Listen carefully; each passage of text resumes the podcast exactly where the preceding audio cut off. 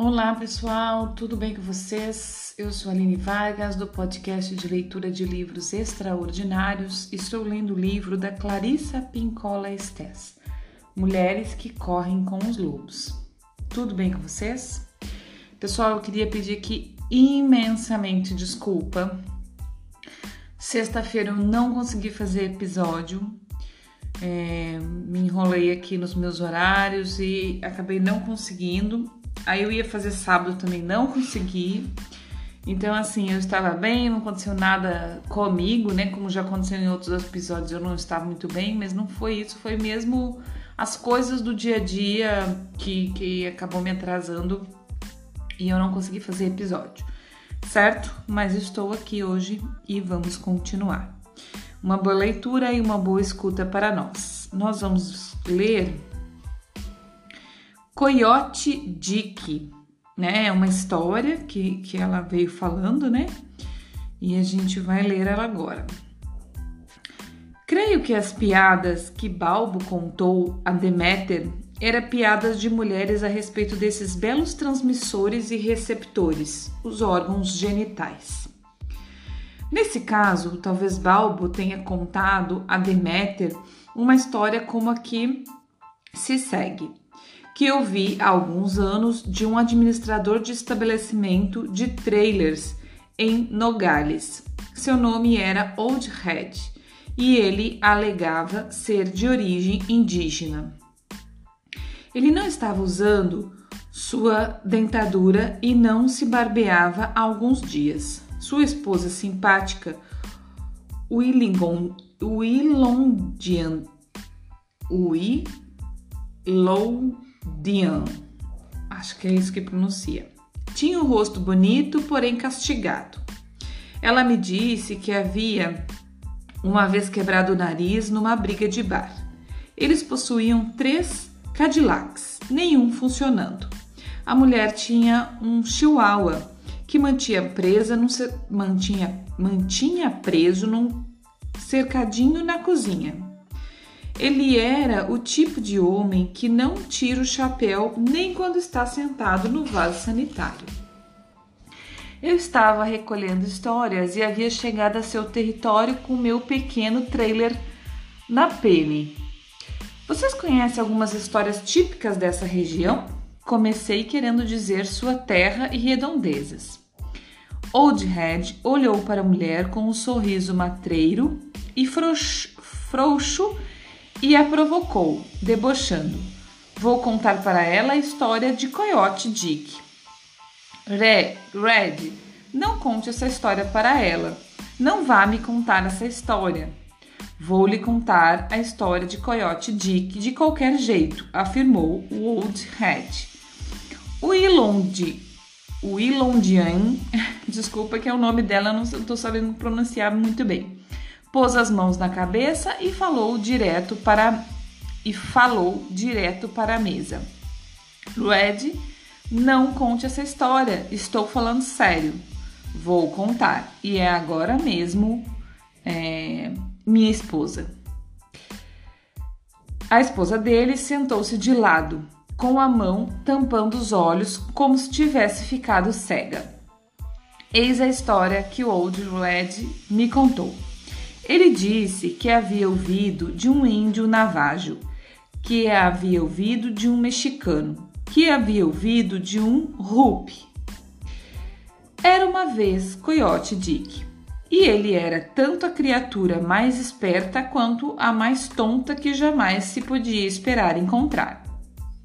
Ele estava sempre querendo comer alguma coisa, sempre trapaceando as pessoas para conseguir o que queria e, em qualquer outra hora, estava dormindo. Bem, um dia, quando o coiote Dick estava dormindo, seu pênis ficou realmente entediado e resolveu abandonar o coiote para viver sozinho uma aventura. Foi assim que o pênis se soltou de coiote Dick e saiu correndo pela estrada. Na realidade, ele pulava pela estrada fora, já que possuía só uma perna. E ele foi pulando e pulando e se divertindo até que saltou da estrada e entrou na floresta. Onde?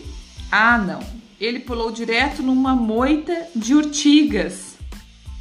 Ai, gritou ele. Ai, ai, ai, berrou ele. Socorro, socorro.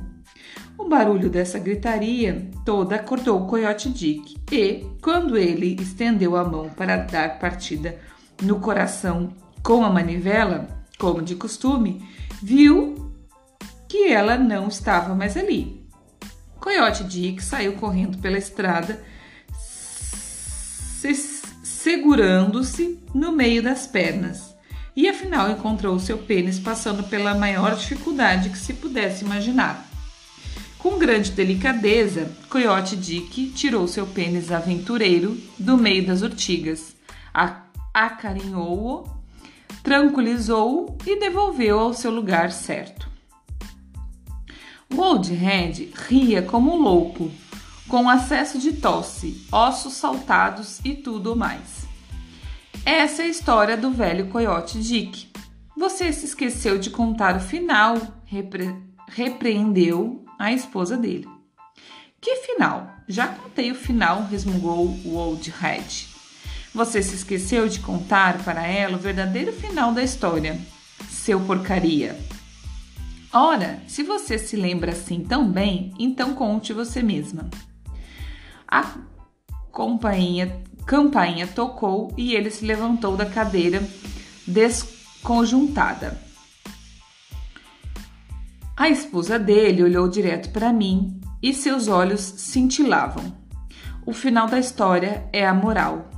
Nesse instante, Balbo apoderou-se de Wildon, Wildondin, que é a esposa dele, pois ela começou a dar risinhos, a rir abertamente e afinal a gargalhar tanto e até com lágrimas que levou dois minutos para conseguir dizer as duas últimas frases já que repetia cada palavra duas ou três vezes enquanto tentava recuperar o fôlego. A moral é que, mesmo depois de Coyote Dick sair do meio das urtigas, elas fizeram seu pau coçar feito louco para todo sempre. Essa é a forma que a, a esposa do.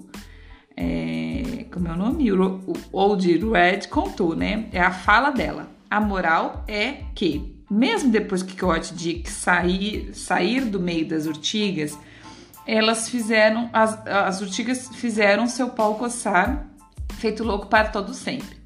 E é por isso que os homens estão sempre chegando perto das mulheres e querendo se esfregar nelas com aquele olhar de estou com uma coceira. Pois é, aquele pau universal está coçando desde a primeira vez que fugiu do dono. A fala da mulher. Não sei o que deu em mim, mas ficamos ali sentadas na cozinha, rindo aos guinchos e batendo na mesa até praticamente perdermos o controle dos músculos. Depois a sensação me pareceu semelhante àquela de ter comido um bom pedaço de raiz forte. É esse o tipo de história que eu realmente acho que Balbo contou. Seu repertório inclui qualquer coisa que faça as mulheres rirem desse jeito, desenfreadas, sem ligar para as amígdalas apare aparecerem, com a barriga solta, com os seios balançando. Há algo numa risada sexual que é diferente de uma risada sobre temas mais educados. Uma risada sexual parece chegar longe e fundo na psique, sacudindo todos os tipos de coisas, tocando nos nossos ossos e fazendo com que uma sensação agradável corra por nosso corpo. Ela é uma forma de, de, de prazer selvagem que está à vontade no repertório psíquico de qualquer mulher. O sagrado e o sensual sexual vivem muito próximos um do outro na psique pois eles despertam nossa atenção por meio de uma sensação de assombro, não por alguma racionalização, mas pela vivência de alguma experiência física do corpo. Algo que instante, instantaneamente ou para sempre nos muda, nos sacode, nos leva ao ápice, abranda nossas rugas, nos dá um passo de dança, um assobio, uma verdadeira explosão de vida. No sagrado, no obsceno, no sexual, há sempre uma risada selvagem à espera. Um curto período de riso silencioso, a gargalhada de velha de velha obscena, o chiado que é um riso, a risada que é selvagem e animalesca, ou o trinado que é como uma volata. O riso é um lado oculto da sexualidade feminina. Ele é físico, essencial, arrebatado, revitalizante e, portanto, excitante. É um tipo de sexualidade que não tem objetivo, como a excitação genital. É uma sexualidade da, da alegria, só pelo momento, um verdadeiro amor sensual que voa solto e que vive, morre e volta a viver da sua própria energia. Ele é sagrado por ser tão medicinal. É sensual por despertar o corpo e as emoções. Ele é sensual, é sexual, desculpa, por ser excitante e gerar onda de prazer. Ele é unidimensional, pois o riso é algo que compartilhamos com nosso próprio self, bem como com muitos outros. É a sexualidade mais selvagem da mulher. Segue-se mais um exemplo de histórias de mulheres e de deusas sujas. Essa história conheci quando criança. É surpreendente o que as crianças ouvem que os adultos acham que elas não ouvem. Uma viagem a Ruanda. Eu tinha cerca de 12 anos e estávamos no lago Big Bass, no norte de Michigan. Depois de preparar o café da manhã e o almoço para 40 pessoas, todas as minhas parentas redondas e bonitas, minha mãe e minha, minhas, tia, minhas tias, estavam deitadas ao sol em espreguiçadeiras, conversando e contando piadas os homens estavam pescando, o que significava que eles estavam se divertindo, dizendo palavrões e contando suas próprias histórias e piadas. Eu estava brincando por perto das mulheres. De repente, ouvi uns guinchos agudos. Alarmada, corri para onde as mulheres estavam. Mas elas não estavam gritando de dor, elas estavam rindo e uma das minhas tias não parava de repetir sempre que recuperava o fôlego entre os gritos. Cobriram o rosto, cobriram o rosto. Essa frase misteriosa provocava nossos acessos de risos em todas novos acessos de risos em todas elas. Elas ficaram muito tempo gritando, guinchando, recuperando o fôlego para voltar a guinchar. No colo de uma das minhas tias havia uma revista mais tarde, quando todas elas cochilavam ao sol, tirei a revista da sua mão adormecida e me deitei debaixo da espreguiçadeira, lendo com os olhos espantados. Na, via, na página havia um caso de Segunda Guerra Mundial. Eis o que dizia: o general Eisenhower ia visitar suas tropas em Ruanda. Poderia ter sido Borneo, Borneo. Poderia ter sido o general MacArthur. Os nomes não significavam muito para mim naquela época. O governador queria que todas as mulheres nativas se postassem ao longo da estrada de terra para dar vivas e acenar em boas-vindas a Eisenhower quando ele passasse no seu jipe. O único problema era que as mulheres nativas nunca usavam roupas a não ser um colar de contas e às vezes um minúsculo cinto de correia. Não, não, isso não seria conveniente. Portanto, o governador chamou o chefe da tribo e lhe falou o seu problema. Não se preocupe, disse o chefe. Se o governador conseguisse alguma, algumas dúzias de saia e blusa, ele se certificaria de que as mulheres se apresentariam vestidas nesse acontecimento especial. E esses trajes o governador e os missionários da região conseguiram obter. No entanto, no dia do desfile e apenas poucos minutos antes de Eisenhower descer pela longa estrada no seu jipe, descobriu-se que, apesar de todas as mulheres estarem usando obedientemente as saias, elas não haviam gostado das blusas e as haviam deixado em casa, pois agora todas as mulheres estavam enfileiradas dos dois lados da estrada com saias, mas com o peito nu e sem mais nenhuma roupa, nem mesmo roupa de baixo. Ora, o governador ficou apoplético ao saber disso e convocou irado o chefe.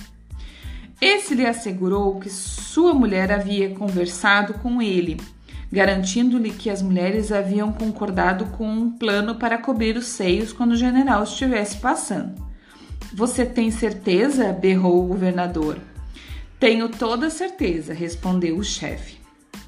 Bem, não havia muito tempo para discutir e nós só podemos tentar admitir, adivinhar qual foi a reação do general Eisenhower quando seu jipe veio passando ruidoso e uma mulher de seios nus atrás da outra levantava graciosamente à frente da saia rodada e cobriu o rosto com ela.